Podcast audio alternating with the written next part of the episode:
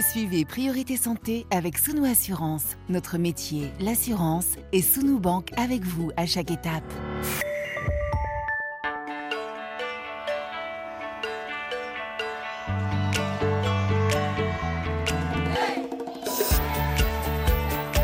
Priorité Santé. Caroline Paré. Bonjour à toutes et à tous. Elle touche 3 millions de personnes en France, 300 millions à l'échelle planétaire. Ce sont les maladies rares. Rares parce que dans la population générale, ces affections parfois graves ne concernent qu'une faible proportion d'individus, pas plus d'une personne sur 2000. Mais dans les faits, ces maladies sont nombreuses, très nombreuses. On en compterait près de 7000, peut-être 8000, d'où la difficulté de mettre le nom juste sur certains symptômes qu'un médecin de famille ne rencontrera peut-être qu'une seule fois au cours de sa carrière. Complexité également d'établir un diagnostic exact quand cette pathologie a été abordée brièvement, voire pas du tout, au cours des études de médecine. Alors à côté de ces difficultés, vient parfois s'ajouter une absence de traitement on parle alors d'une maladie orpheline. La France s'est engagée depuis 20 ans dans plusieurs plans nationaux pour limiter cette impasse diagnostique et thérapeutique en créant des centres de référence avec des spécialistes, des chercheurs dédiés.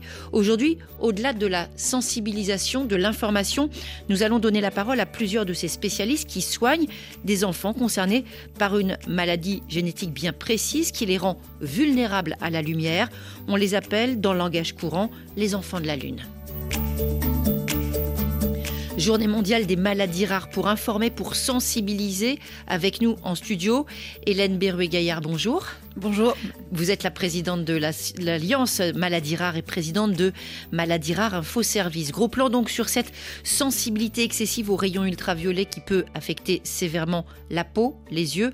On va en parler avec vous, professeur Smail Adjrabia. Bonjour. Bonjour. Vous êtes dermatologue généticien dans le service de dermatologie du groupe hospitalier Necker Enfants Malades à Paris, également coordonnateur du centre de référence des maladies génétiques à expression cutanée. On retrouvera aussi l'une de vos consoeurs en ligne du Maroc, professeur Wafa Okar. Elle est professeure de dermatologie responsable de l'unité fonctionnelle dermatopédiatrique au CHU Mohamed VI de Marrakech, également présidente de la Société marocaine de dermatologie pédiatrique. Peut-on parler aujourd'hui de perte de chance vitale aux urgences en France? Des élus, des militants associatifs syndicaux demandent la création d'une commission d'enquête parlementaire sur la crise des urgences. On va donner la parole en fin d'émission au professeur Antoine Pellissolo, chef de service de psychiatrie au CHU Henri Mondor de Créteil, secrétaire national chargé de l'hôpital au Parti socialiste. Il alerte en particulier sur la situation dans les urgences psychiatriques après le suicide d'un patient dans un hôpital à Toulouse. Priorité santé sur RFI. Alors des maladies qui touchent moins de 50 personnes sur 100 000. C'est vrai, Hélène Berruet-Gaillard, beaucoup de chiffres hein, qui concernent ces maladies rares. Il y a d'autres adjectifs qu'on peut mettre en avant. Elles sont nombreuses, elles sont souvent sévères, elles sont souvent génétiques.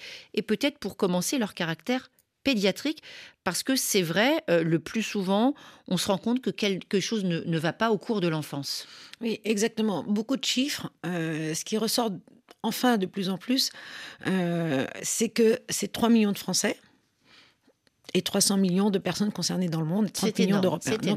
Finalement, on, a quand même cette caractéristique d'être rare maladie par maladie, mais additionnée tous ensemble, euh, ça fait quand même beaucoup de monde.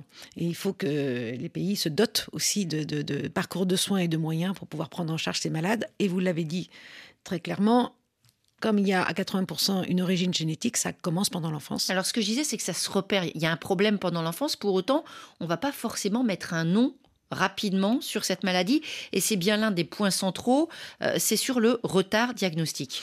Vous avez raison, le retard diagnostique. Alors on ne peut pas demander euh, à nos professionnels de santé de première ligne de connaître toutes ces maladies. C'est pas quelque chose que nous revendiquons en tant que collectif. L'Alliance Maladie Rare est un collectif de 240 associations. Mais ce que nous demandons, c'est la culture du doute. Hmm.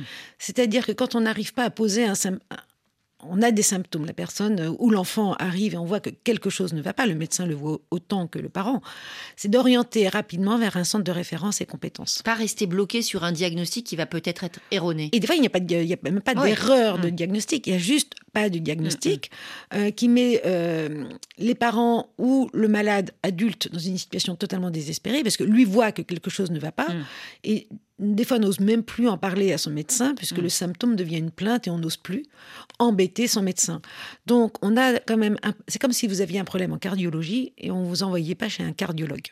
Et en fait, c'est vrai que euh, certaines maladies peuvent être extrêmement sévères, extrêmement graves. Pour autant, quand on doute, quand on ne sait pas depuis longtemps, avoir un nom, ça soulage.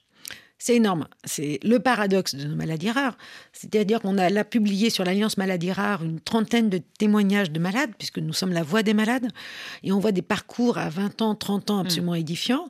Et finalement, on leur annonce quand même une catastrophe au final, mais ils sont presque soulagés parce que finalement, nommer, c'est exister. Et tout d'un coup, que ce soit dans leur vie professionnelle ou que ce soit à l'école, les prises en charge et l'organisation se fait et les mots. Enfin, Ça les mots, ça être compte. compris. Être C'est compris. être compris et ce n'est pas dans ma tête. Euh, Professeur C'est bien dans mon corps. Ajrabia, on disait, un des progrès, c'est notamment la création de centres de référence. Qu'est-ce que ça veut dire un centre de référence pour une maladie rare?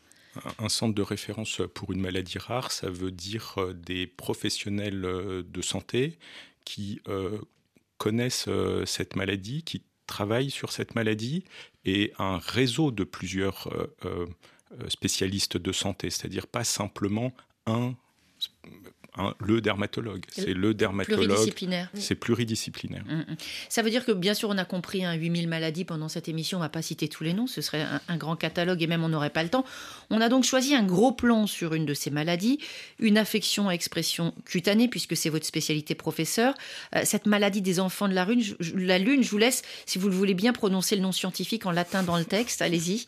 Le xéroderma pigmentosum. Alors, il y a plusieurs formes de cette maladie, professeur. Oui, 8. Huit. Et c'est quoi les différences d'un cas à l'autre? Euh, c'est la protéine, l'élément qui ne fonctionne pas.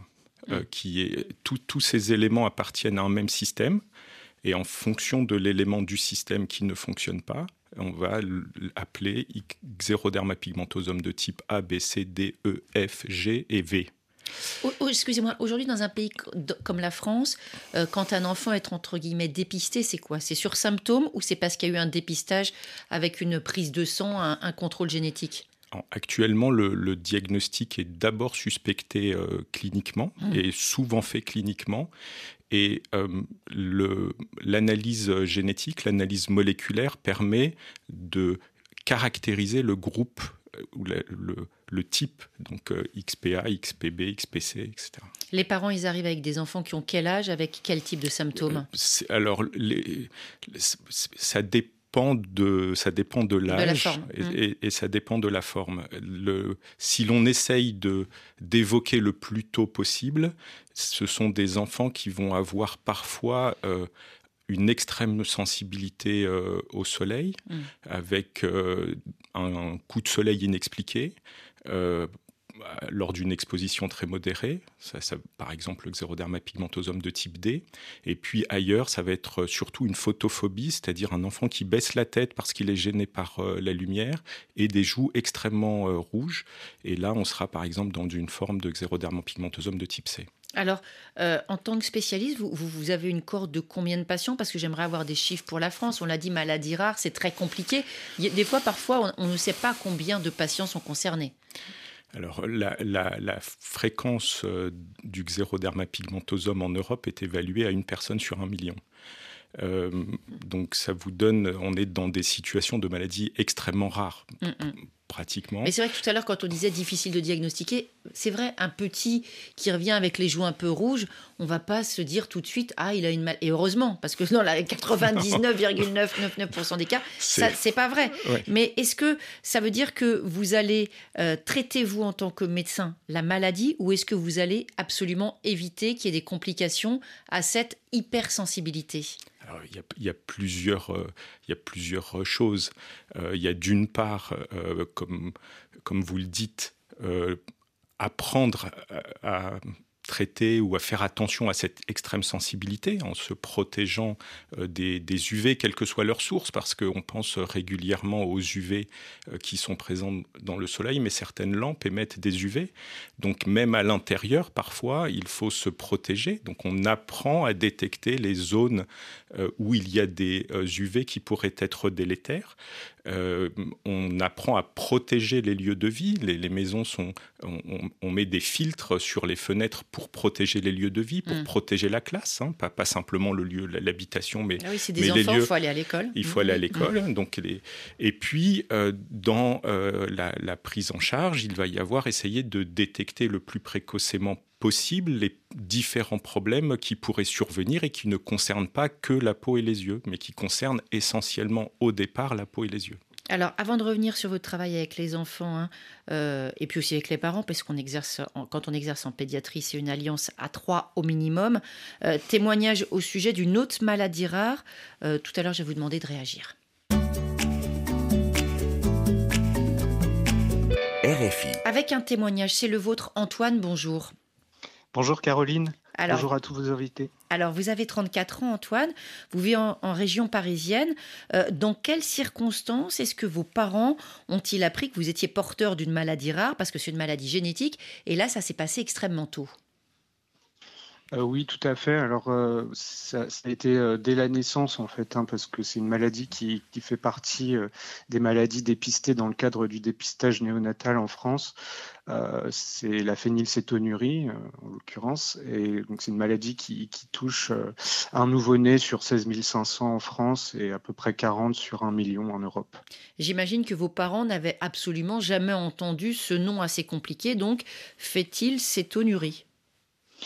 Euh, alors non, parce que c'est une maladie euh, qui, est récessive. Donc en fait, mes parents étaient tous les deux porteurs sains de la maladie. Et dans ce cas-là, la maladie ne s'exprime pas du coup. Alors, juste un petit écart vers le professeur Smaila Djrabia.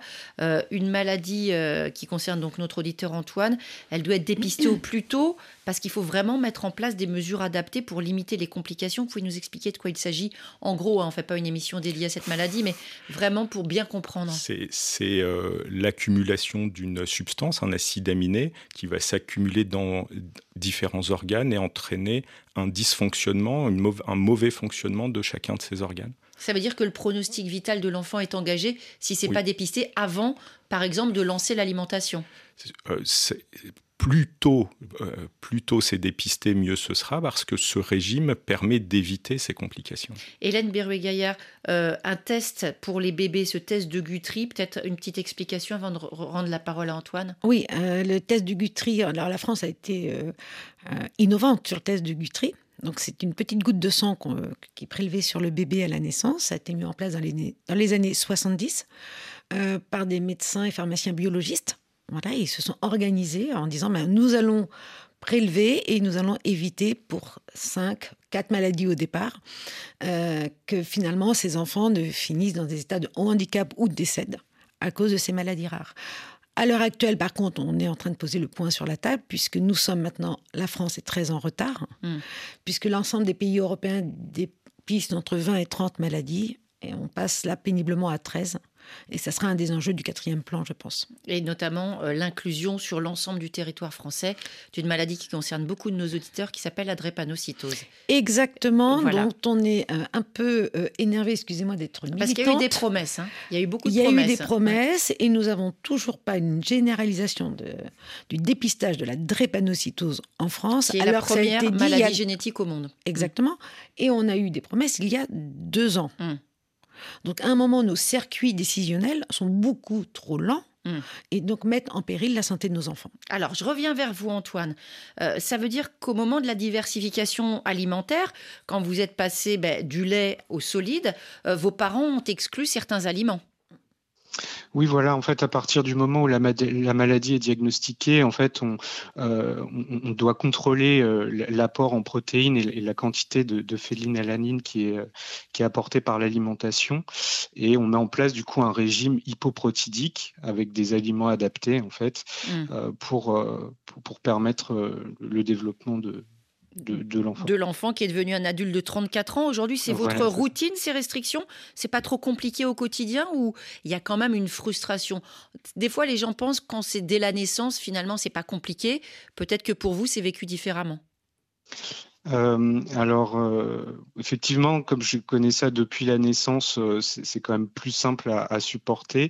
Dans, mon cas particulier, j'ai connu l'avant PNDS, les protocoles que vous évoquiez, qui ont un peu modifié les, seuils qu'il fallait respecter dans le cadre de notre suivi.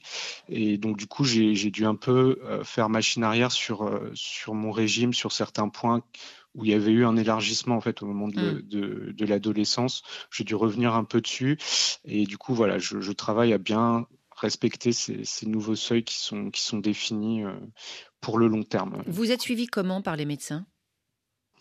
Euh, alors j'ai un suivi annuel en fait à, l'hôpital Necker euh, avec les à l'institut Imagine, hmm. euh, voilà par un généticien. Donc on a compris, c'est pas que les enfants malades, hein, c'est ceux qui ont été dépistés enfants, mais après il y a tout ce suivi qui continue tout au cours de la vie.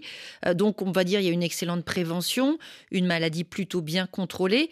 Est-ce que pour autant vous avez certaines craintes ou certaines appréhensions? Euh, bah, en fait, aujourd'hui, euh, comme euh, ça a été évoqué, les, dépistages, enfin les tests de Guthrie ont été introduits dans les années 70 et en fait, on a assez peu de recul sur la façon dont on vieillit avec cette maladie. On ne sait pas si, si on est une, population qui, a plus de risques qu'une autre de, de développer voilà, des, certaines maladies liées au vieillissement, euh, mm. neurodégénératives ou autres, parce que, en fait, même si on a un traitement, on a un régime hypoprotidique pour essayer de limiter au maximum la toxicité de l'accumulation de la phénylalanine dans le cerveau, on a quand même, en fait, tout au long de la vie, malgré tout, des, taux de phénylalanine qui sont plus élevés que, dans la population générale et, on ne sait mm. pas bien comment ça, quel est l'effet sur le cerveau à, très long terme. Ça veut dire que vous êtes la première génération qui va vieillir. Hein. Je, dis les choses carrément, mais c'est ça la réalité. Oui, oui, oui, à, peu de choses près. Un grand merci Antoine pour ce témoignage. C'est vrai, Hélène Berruet-Gaillard, euh, il y a eu de grands progrès grâce à la recherche génétique, justement, euh, des régimes, de la prévention. Et il va y avoir des questionnements sur ce bien vieillir avec une maladie rare. Vous avez raison, c'est-à-dire qu'un un problème chasse l'autre. Donc, alors, on a quand même 95% de nos malades qui n'ont pas de traitement. Il faut quand même le, rappeler. Et quand les traitements apparaissent, ou la prévention, ou des régimes alimentaires, comme ça a été nommé, il faut vieillir avec sa maladie. Ça pose la question de l'histoire naturelle de la maladie. Euh, le témoignage d'Antoine est très clair, c'est comment je vais vieillir et il n'y a pas de, de, de, repère finalement. Mm. Et dans le quatrième plan, nous avons travaillé, alors le TP que vous avez nommé, je, vous en remercie parce que c'est un point important, et c'est aussi comment on accompagne le vieillissement de maladies où on n'avait pas de population euh, adulte. Professeur euh, Smail Adjrabia, on, entendait tout à l'heure euh, à cet hôpital Necker, on soigne aussi de jeunes adultes et des adultes. Est-ce que c'est le cas aussi pour votre spécialité et la maladie dont on parle aujourd'hui? Euh, Oui, oui, c'est le cas. un bref rappel historique, l'hôpital s'appelle Necker Enfants Malades parce mm. que la partie Necker est une, la partie adulte et les enfants malades est la partie pédiatrique. Et donc, c'est un vrai questionnement. comment on fait pour accompagner des personnes qui ont été diagnostiquées euh, durant l'enfance, ou les pédiatres, les médecins qui travaillent euh, sur ces maladies durant l'enfance connaissent bien la maladie et éventuellement connaissent l'évolution, comment on fait lors du passage vers l'âge adulte, vers quel centre on peut euh, les orienter, c'est un, un, vrai problème. Donc actuellement, dans la mesure du possible, nous les recevons également dans les centres où on a fait le diagnostic euh, durant l'enfance. Est-ce qu'il y a aussi le questionnement bah, quand ils vont vouloir devenir parents? La mhm. maladie est génétique. Il va y avoir peut-être des interrogations sur la transmission euh, du gène défectueux à l'enfant. Tout ça, ça pose des problèmes. Euh, il y a le médecin qui se pose, il y a l'homme qui se pose, il y a toute la communauté qui pose des questions par rapport à ça. Il y a énormément de, questions qui se posent, vous, et toutes ces questions vont, vont trouver leur réponse au fur et à mesure mm où elle se pose, puisqu'il va y avoir euh, euh, un adulte qui pose une question, on n'a pas forcément la réponse, puisqu'il est devenu adulte et qu'auparavant, nous euh, étions en mesure d'accompagner jusqu'à un certain âge, jusqu'à 20 ans. Et puis à 20 ans, malheureusement, les, soucis étaient trop sévères et la maladie emportait l'enfant. Et donc ces questions se posent au fur et à mesure. Et l'ensemble des acteurs va essayer d'y répondre. Et c'est souvent, il y a très régulièrement une, alliance avec les patients parce que c'est eux qui posent les questions et qui posent des questions auxquelles on n'a pas de réponse mais qui sont des questions pertinentes. On va poursuivre cet échange en deuxième partie d'émission. On va retrouver l'une de vos consoeurs en ligne de Marrakech. Ce sera juste après ce titre de Guinea Our Paradise, phonique sur RFI. wokeli wokeli o ŋa sɔbɛ su o fan fende ka sa aliko ŋa lu ye tɛra tɛrɛgɛra fɔnikɛ dɔgɔ bange kui i sangi tala. Mini ka sa fende ka sa aliko ye tɛra terera fonike yanya honko no sobenyang tomuna sebelitigi ma dihame moneba tilite ruma walina gaisa wa. Fongi fondo bo mami sali risembego khoro sirere na finde khi milliardaire risati fanno ma finde de milliardaire wali ko bimuna sa resa gane mu so kam deria. Kote boti aduna habbotako goto fo yo heɓilo golla golla fiita her suñande goo muñangal walla. Mun wakkilike nin sata mo jogiti ka fa allah naya walo suddoɗa fitta e lakkere ma so walle. Ware ma no furɗa hiiɗa waali hiiɗa puyɗa hino non joni male jomba sele jiidira e kanda janga janda fiya jannu woɓɓe hamɓe janda fiya wallu yumma maɓe ɗono mayo allah dande.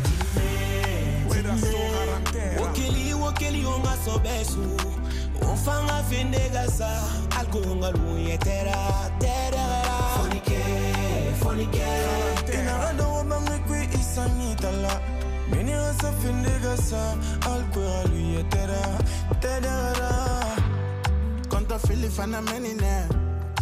fili fana menine, konta fili fana walide, ana menine. Didi walide, neta didi wali surubeng. Fuyante ya tonne mama, nanu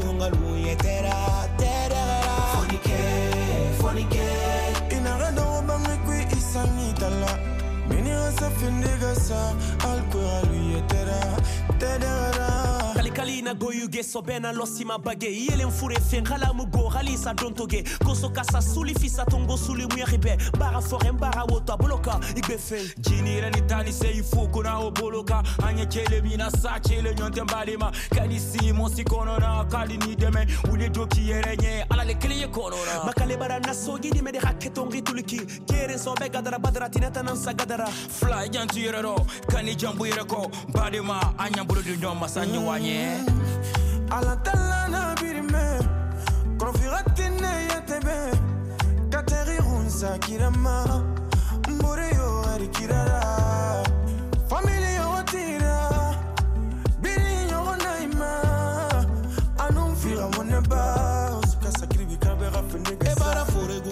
Priorité santé sur RFI, journée mondiale des maladies rares, sensibilisée avec nos invités. Hélène Berruet-Gaillard, présidente de l'Alliance Maladies rares et présidente de Maladies rares Info Service. Aujourd'hui, auprès de qui euh, les patients, les familles concernées par une maladie rare vont-ils chercher l'information? Il y a vous, c'est vrai, mais euh, quand ça nous tombe sur la tête, on, c'est quoi la démarche? Alors, quand ça vous tombe sur la tête, et c'est vraiment le, le mot, je dis moi, on a pris trois armoires normandes sur la tête. Alors, évidemment, euh, nos premiers interlocuteurs, c'est notre centre hospitalier, c'est nos équipes soignantes, mais qui ne peuvent pas nous tenir la main toute la journée quand on est en train de pleurer. Donc, on a développé en partenariat partenariat avec le ministère de, la Santé Maladie Rare Info Service, qui est un service d'écoute aux malades, qui permet un peu de déblayer le terrain, parce qu'on sait, ben, on se pose des questions par rapport à l'école, on parle de MDPH, vous n'avez jamais entendu ce mot-là, enfin bon, les parents ont des problématiques de travail.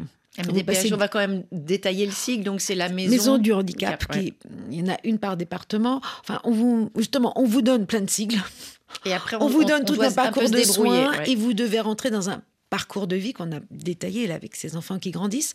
Donc voilà, donc on a Maladie rare info service qui oriente aussi, et ça a été mon cas moi, euh, euh, vers une association aussi, parce que finalement on vous, on vous nomme une maladie dont vous n'avez jamais entendu parler. L'association est dédiée à la maladie. Alors l'Alliance a 240 mmh. associations qui mmh. sont dédiées à, une maladie ou à un, groupe, mmh. de maladies qui permet de communiquer avec d'autres parents ou d'autres malades et de commencer à apprivoiser votre nouvelle vie et d'échanger.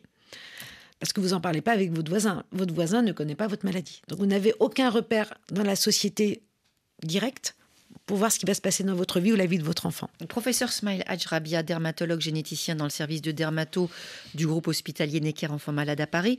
On parle donc de cette maladie dermatologique xéroderma pigmentosum. Est-ce que dans certaines familles, tous les enfants sont concernés? Euh, C'est comme l'a dit tout à l'heure euh, notre auditeur, c'est euh, une maladie autosomique récessive mm. aussi. Donc ça veut dire que euh, le plus souvent en France, on a un enfant atteint par, par famille et ensuite il y a le, un diagnostic anténatal qui peut être proposé pour dépister pendant la grossesse euh, l'éventuelle atteinte du fœtus. Donc il y a cette manière un petit peu de prévenir les choses. On, a parlé de cette vulnérabilité extrême. Est-ce qu'il y a des, crèmes de protection spécifiques? C'est une question un petit peu naïve, mais est-ce que je vais à la pharmacie acheter euh, l'écran solaire maximum qui est réservé à, la population en général, ou est-ce qu'il y a une crème spéciale euh, pigmentosum xéroderma dans l'autre sens? Euh, alors, la, photoprotection est un ensemble de moyens. Ce n'est mm. pas euh, seulement l'écran solaire. Mm. Euh, le principe, comme le principe de la photoprotection, c'est que c'est une compétence de sécurité. C'est exactement comme l'insuline pour le diabète. On doit savoir le faire pour éviter tout problème. Donc on apprend les différents types de mm. photoprotection. Si l'on considère l'écran solaire qu'on doit savoir utiliser parce qu'il va être utile dans certaines circonstances, on va demander l'écran solaire euh, maximal, mm. donc euh, actuellement 50 plus. Donc ça veut dire que c'est tout un arsenal de mesures. Il y a bien sûr cette crème quand on n'a pas le choix d'aller au soleil, mais avant, on va éviter le soleil, on va mettre des chapeaux larges, des vêtements couvrants, des filtres aux fenêtres. Donc il y aura toute une, armada de, mesures. Il, y a même euh, un, moyen qu'on a euh, construit avec euh, l'association qui s'appelle justement les Enfants de la Lune, qui est un masque qui est euh, un, masque qui est fourni euh, dès qu'on fait le diagnostic de xéroderma pigmentosum en, France et qui est qui a le principe de laisser le visage complètement visible, mmh. mais photoprotégé et qui se porte exactement comme, comme un casque et qui couvre jusqu'au haut du cou. Mmh. Et donc, il y a aussi des, moyens spécifiques qui ont été imaginés. Ça ressemble à quoi Une sorte de, de protection d'apiculteur ça ressemble à une, protection d'apiculteur qui, à la fois pour le tissu et à la fois pour euh, la partie euh, visible, filtre, mmh. est, complètement photoprotecteur. Et il y a même un ventilateur pour permettre d'avoir de l'air, parce qu'on imagine sous le masque, puisqu'on mmh. imagine très bien que très rapidement de la buée peut euh, se déposer sur la glace. Des petits astronautes, quoi. des petits astronautes. Alors, on va, on va voir à présent comment cette maladie rare est prise en charge dans, dans un autre contexte. On vous retrouve en ligne, en ligne du Maroc, professeur Wafa Okar. Bonjour. Bonjour, euh, bonjour aux invités. Vous êtes la responsable de l'unité fonctionnelle dermatopédiatrique au CHU Mohamed VI de Marrakech, également président de la Société marocaine de dermatologie pédiatrique. Est-ce que bah, on, s'intéresse aux chiffres peut-être tout d'abord parce que c'est vrai que quand on a préparé cette émission, on a rapidement pensé aux enfants du Maghreb pour une bonne raison, c'est qu'il y a pas mal d'enfants concernés dans votre région. Vous suivez vous par exemple combien de patients? Euh, il n'y a pas un chiffre exact, mais je parle de la région de Marrakech et la région de Ouarzazate, c'est une ville aussi plus au sud. On a euh, plus de 140 enfants euh, atteints de xéroderma pigmentosa. Si on prend le chiffre par rapport à la prévalence au Maroc, une étude récente, il parle d'environ un cas par 80 504 personnes. Donc, ce qui fait, c'est une incidence ou je dirais une prévalence qui est très supérieure à celui constaté en Europe et aux États-Unis. On a des explications justement pour expliquer cette surreprésentation de cette maladie? Exactement, on a un contexte euh, particulier. Donc euh, souvent, c'est des populations euh, qui vivent à la montagne et des villages autour de la région de Marrakech et qui ont cette caractéristique des mariages consanguins. Hmm. Donc les autorités marocaines, lors d'un recensement, a montré que 15% de la population avait des mariages consanguins. Et vous savez, toute maladie génétique autosomique récessive, il y a les mariages consanguins qui vont faire euh, émerger la maladie. Et encore, on parle aussi des mariages endogams. Ça veut dire qu'ils ne sont pas vraiment consanguins, mais ils ont un ancêtre commun. Et donc, euh, vu que c'est des habitudes, ils vont se marier euh, à l'intérieur du même village et ça va faire démasquer des maladies comme ça, autosomiques récessives. Alors, est-ce qu'il y a une prise en charge des soins à partir du moment où le diagnostic de la maladie génétique est, posé? On a parlé de toutes les mesures euh, de, prévention tout à l'heure avec le professeur Smile Ajrabia. C'est absolument essentiel. Vous, qu'est-ce qui est proposé aux familles une fois que le nom est mis sur le problème de santé de l'enfant? Donc, il y, a, beaucoup de choses qu'on fait. Donc, déjà, on commence par une éducation thérapeutique. Donc, c'est des parents, parce que vous savez, la relation euh, entre euh, en dermatopédiatrie, il est tripartite. Il y a les parents, il y a l'enfant. Et donc, souvent, on fait une sorte d'éducation thérapeutique. On leur parle, euh, on leur explique la maladie. C'est vraiment un déficit du système de réparation de l'ADN vis-à-vis du soleil. Et donc, de ce fait, le soleil doit être évité au maximum.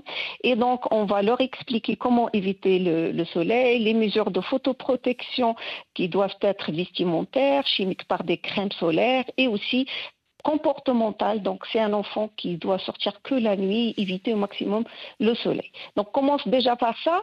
Euh, sur le plan euh, soins, donc on fait des consultations répétées, rapprochées, et on fait des examens cliniques euh, en, dépistant des, lésions cutanées très cancéreuses.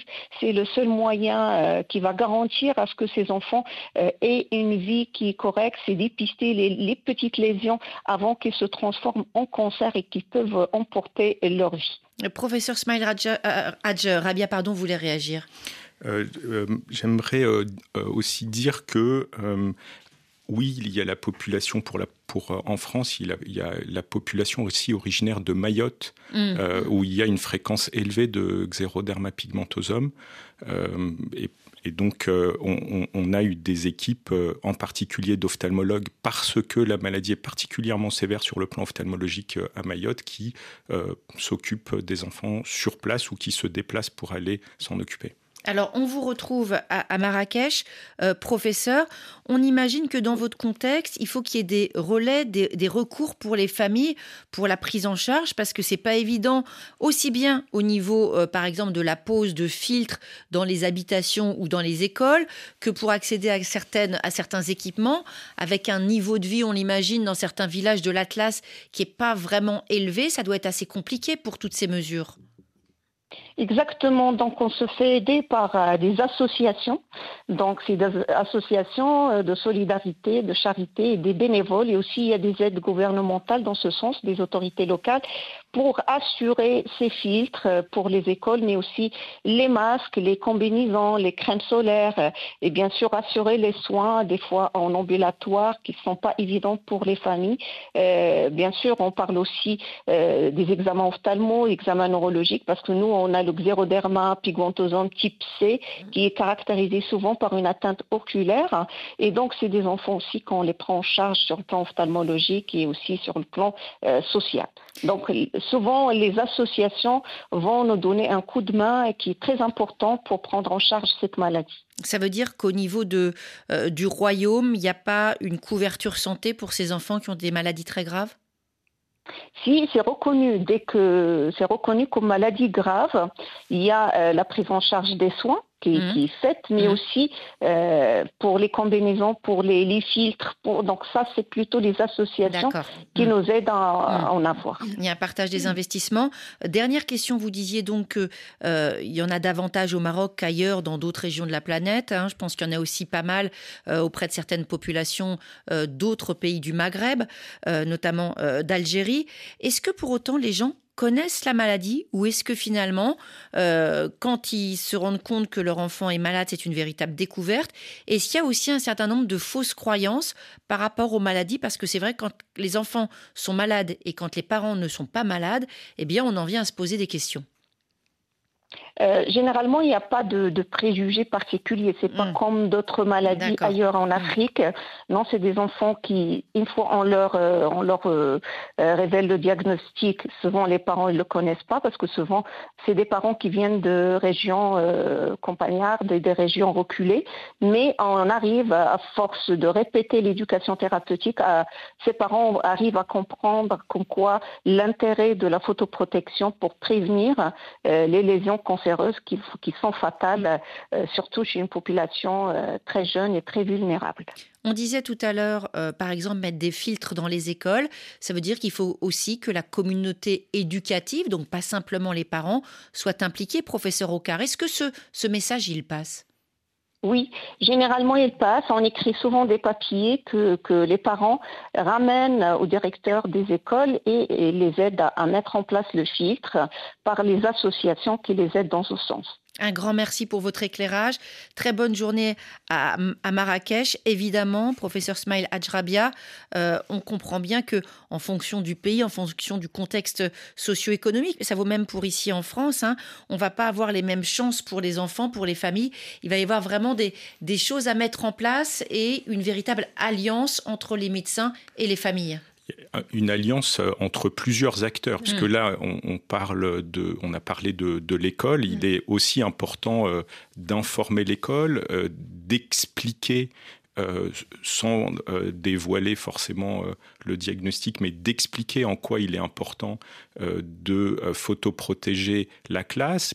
il y a des moyens parfois très simples de photoprotéger, c'est de faire asseoir l'enfant à un certain endroit de la classe. Moins près de la fenêtre. moins près de la fenêtre parce que euh, les, UV ne vont pas atteindre euh, cette partie-là de, la classe. Donc euh, il faut discuter sur différentes façons de photoprotéger le filtre ou les, les, vêtements ou l'écran solaire. C'est pour ça que j'ai dit tout à l'heure que c'était cet ensemble de choses qu'il était important de connaître et d'utiliser on fait un, grand écart parce qu'il y a vraiment les mesures les plus simples et on va passer à la recherche. Il nous reste très peu de temps pour en parler. Malgré tout, Hélène Berruet-Gaillard, c'est vrai que c'est extrêmement important. Il y a le diagnostic, il y a la prévention, mais forcément, les parents, ils attendent bah, le médicament qui va changer leur vie. Oui, alors les parents et les enfants, parce bah que les enfants grandissent et se rendent compte que les contraintes de vie peuvent être euh, compliquées. Et on en a parlé au moment de l'adolescence, justement. Mm. Donc voilà, donc effectivement, on a besoin de, de fonds euh, pour, euh, pour chercher déjà le, le mécanisme de la maladie, ça s'appelle la recherche mécanistique, la recherche fondamentale, et, également de, de, on a beaucoup de, médecins qui sont chercheurs et qui, se, qui connaissent bien nos maladies, qui connaissent nos gènes et qui ont des idées en disant tiens, ce médicament, cette ancienne molécule ou cette nouvelle molécule pourrait euh, guérir nos malades. La problématique que nous rencontrons, c'est que nous parlons là de maladies ultra rares. Et il faut trouver un, système de développement hmm. de ces traitements qui n'intéresse évidemment pas l'industrie pharmaceutique. Parce qu'on est sur des micro-micro-niches. Parce qu'on est sur des micro-micro-niches et c'est normal que ça ne les hmm. intéresse pas hmm. parce que même quand on fait la recherche, au moment où on fait la recherche et si on a trouvé un peu l'argent pour pouvoir donner ce médicament, en même temps qu'on fait la recherche, on traite les malades. Hmm. parce qu'on ne peut pas faire des études à grande échelle, on l'a bien compris. Professeur Exactement. Smile Ajrabia, juste pour le, mot de la fin par rapport à votre maladie, enfin celle dont on a hmm. parlé dans cette émission, est-ce qu'il y a des perspectives de recherche ou on, travaille encore? On, travaille encore et on travaille euh, à la recherche clinique, à la recherche euh, fondamentale, hmm. bien sûr au repositionnement de, de, molécules. La recherche euh, clinique est importante puisque elle permet de répondre aux questions qu'a posé notre auditeur euh, tout à l'heure, qui est comment ça va, qu'est-ce qu'est-ce qu'on va devenir? Vivre avec. Comment on va mmh. vivre avec en étant adulte? Mmh. Et donc, tous ces éléments-là, ça s'appelle euh, l'histoire naturelle de la maladie. Et c'est aussi important euh, parce que c'est ce qui permet de dire que les médicaments vont être efficaces. Si on comprend l'histoire de la maladie, on comprend aussi pourquoi le médicament va être efficace. Mm, mm. Un grand merci. Merci à vous d'avoir répondu aux questions de priorité santé. Très très bonne journée à tous les deux. On va parler dans quelques instants de la crise des urgences en France. sera juste après Teddy Swims avec Lose Control. Something's got a hold on me lately. No, I don't know myself anymore. Feels like the walls are all closing in, and the devil's knocking at my door. Whoa, out of my mind. How many times did I tell you I'm no good at being alone? Yeah, it's taking a toll on me. Trying my best to keep from tearing the skin off my bones.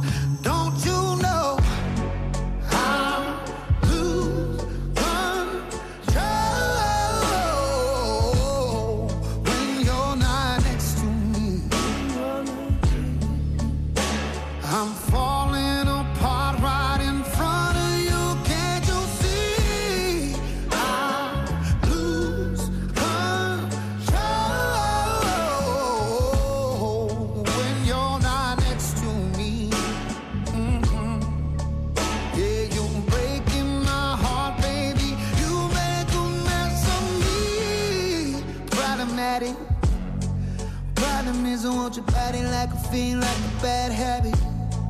Bad habits hard to break when I'm with you. Yeah, I know I can do it on my own, but I want that real full moon black magic, and it takes two.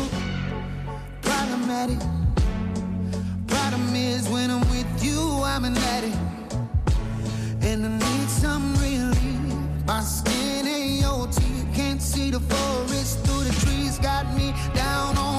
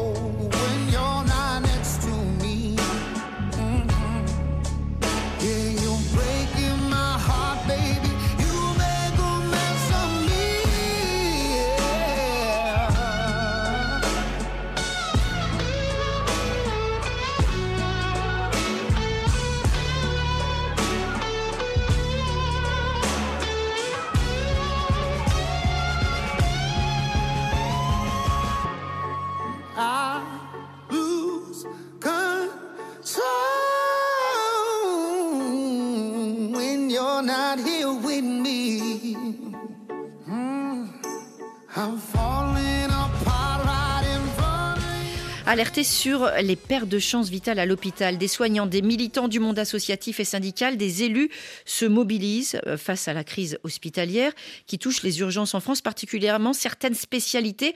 On en parle, on va parler précisément de la psychiatrie avec vous, puisque vous êtes un spécialiste, élu responsable de cette question de l'hôpital au sein du Parti socialiste. Professeur Antoine Pellissolo, bonjour. Oui, bonjour. Chef de service de psychiatrie à l'hôpital Henri Mondor de Créteil, professeur de médecine à l'université Paris-Est Créteil. Quand on parle de perte de chance vitale à l'hôpital, de quoi s'agit-il? Ah mais malheureusement, c'est vraiment des décès, hein, des personnes qui, décèdent euh, sur le lieu même des urgences. Euh, alors, a priori, alors qu'elles ne devraient pas euh, à ce, drame euh, dans des situations de retard de prise en charge, de mauvaises conditions de prise en charge. Et ça, euh, ça a été euh, même attesté par des études scientifiques qui prouvent que on passe une nuit, par exemple, sur un brancard dans un service d'urgence quand on a notamment un certain âge, c'est fait notamment chez des personnes de plus de 75 ans, on augmente, euh, on aggrave le risque de décès de 40%. Ça a été mesuré dans une équipe, euh, par des équipes françaises récemment. Donc c'est vraiment l'enjeu majeur. Il n'y a pas que celui-là, il y a aussi l'ensemble de la qualité des soins qui, heureusement, n'aboutissent pas toujours à des, extrémités euh, aussi dramatiques, mais réellement, on, a des, des morts, des décès aux urgences qui sont en grande partie liés probablement pour beaucoup aux mauvaises conditions d'accueil. Événements récents d'ailleurs au sein d'établissements hospitaliers qui ont choquer, euh, bien sûr, le grand public, mais aussi les, les soignants qui exercent, parce que finalement, les personnes qui sont censées soigner n'arrivent plus à faire leur métier. En tout cas, elles se sentent euh, vraiment dépassées. Euh, elles constatent aussi malheureusement les conséquences parce qu'en effet, avoir quelqu'un qui meurt ou qui se trouve dans très mauvais état de santé, euh, alors qu'on sait, on sait soigner, on, a normalement des, protocoles, on sait ce qu'il faut prescrire, enfin, on, connaîtrait la, solution, mais on n'arrive pas à la mettre en œuvre malgré tous les efforts, parce qu'il y a aussi un dévouement souvent de, ces personnels qui font beaucoup plus que ce qu'ils ne devraient faire. Donc, avec les conséquences ensuite d'épuisement qu'on connaît bien, mais il y a ce décalage entre la vocation qui est quand même au départ de venir en aide et de ne pas pouvoir le réaliser pour des raisons parfois mais vraiment très matérielles tout bêtement, c'est-à-dire qu'on n'a pas assez d'espace, on n'a pas assez de matériel, enfin c'est vraiment des choses qui sont encore plus dures on sait que c'est des questions de moyens, en tout cas. Mmh. Il y a une semaine, il y a un groupe d'élus, de militants syndicaux associatifs qui ont envoyé un courrier à la présidente de l'Assemblée nationale. Est-ce que vous savez si à ce jour, il y a eu une réponse à cette demande pour euh, créer cette commission, pour essayer un peu de mettre les choses sur la table? Alors oui, en tout cas, j'ai pris mes renseignements à l'Assemblée. Il n'y a pas de réponse euh, ce jour, en tout cas. De toute façon, la première demande datait du mois de septembre, mmh. donc euh, ça peut être heureusement des, non-réponses. Euh, on a vu, je sais pas, vous avez dû voir des propos du ministre, enfin du nouveau ministre de la Santé qui semblait pas très favorable en disant que le problème n'était pas cause urgence. Alors évidemment, le problème n'est pas cause urgence et il y a tout un tas de choses à, améliorer pour faciliter euh, le fonctionnement des urgences, mais il faut aussi, euh, en même temps, on pourrait dire, euh, vraiment l'un n'empêche pas l'autre, de mettre la focale sur les urgences, qui est le lieu quand même de toutes les, de toutes les souffrances, et pour à la fois suivre où on en est. Les décès, malheureusement, personne n'a de certitude sur le nombre réel, et c'est vraiment grave. C'est mmh. vraiment essentiel d'avoir au moins des, des, chiffres, et puis de, de, de, cibler là où c'est le plus le plus mal organisé, avec le plus de difficultés pour euh, vraiment revenir en renfort, même si c'est, on va dire, c'est du temporaire, c'est du symptomatique, mais le symptomatique, ça peut être très important aussi en médecine. Alors du côté des autorités, on plaide que justement des moyens ont été débloqués. Euh, on peut s'interroger au-delà du constat, notamment sur cette porte d'entrée de l'hôpital euh, que sont les urgences. Qu'est-ce que ça peut changer une telle commission? Et quelles mesures, à part euh, de l'argent, des milliards, ou est-ce qu'il faut vraiment un plan qui est attendu par les soignants comme d'ailleurs par des associations de patients, qu'est-ce qu'il faut aujourd'hui pour que l'hôpital aille mieux en France? Alors l'hôpital en général, il y a beaucoup de questions, mais sur les urgences en particulier, c'est vraiment concrètement ce qui manque euh, euh, quand ça dysfonctionne, c'est en gros des lits, hein, tout bêtement, enfin tout bêtement des, des, moyens de soigner sur place, parce que on sait que le problème c'est souvent les services d'aval qui sont saturés. Il y a aussi un manque de lits ou, des problèmes de disponibilité, notamment de soignants. Mais euh, là, il y a un problème d'accueil dans des conditions correctes pour éviter les drames. il faut des, lieux où on soigne, même si c'est temporaire. Et donc la commission, permettrait d'une part d'avoir des indicateurs et de les suivre dans le temps pour voir est-ce que ça s'améliore ou pas. C'est quand même majeur pour les politiques. Et puis euh, de prendre des décisions d'urgence. Alors, il y en a eu. C'est vrai que ce qui a été fait pour revaloriser les salaires, euh, notamment de garde, de nuit, etc., c'était pertinent il faut sûrement encore aller de l'avant, mais c'est important. Mais ça ne suffit pas. Il faut par ailleurs euh, des embauches, ou en tout cas euh, mettre l'accent sur euh, les lieux les plus critiques, et donc notamment les urgences. On sait que les urgences psychiatriques, par exemple, sur certains lieux, sont des, situations catastrophiques, donc il faut là aussi mettre des moyens. et donc la décision politique quand même qui revient donc aux politiques, c'est de, faire des, des, priorisations. Ce qui avait été fait pendant la grande crise du Covid, où bon, bah, c'était quoi qu'il en coûte et on mettait ce qu'il fallait. alors peut-être pas de cette ampleur-là, mais on est quand même un peu dans ce genre de situation critique. un, un, plan attendu en tout cas par la communauté médicale. On l'a bien entendu. Un grand merci à vous, professeur Pellissolo. Merci d'avoir répondu à nos questions. Et Priorité Santé touche à sa fin. Merci à toute l'équipe.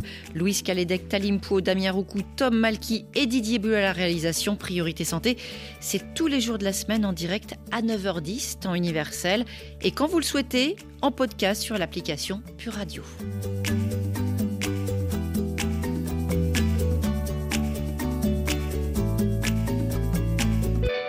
C'était Priorité Santé avec Sounou Assurance. Notre métier, l'assurance, et Sounou Banque avec vous à chaque étape.